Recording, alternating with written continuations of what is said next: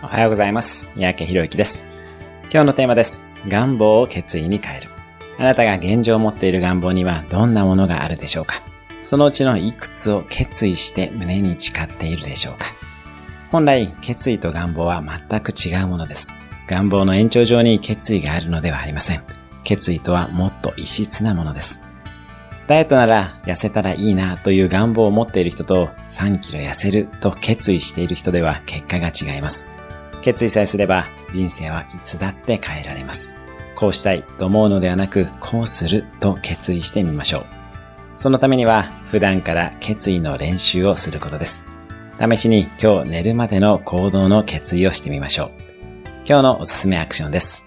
今日寝るまでにやることを今すぐ決意してみる。それではまた。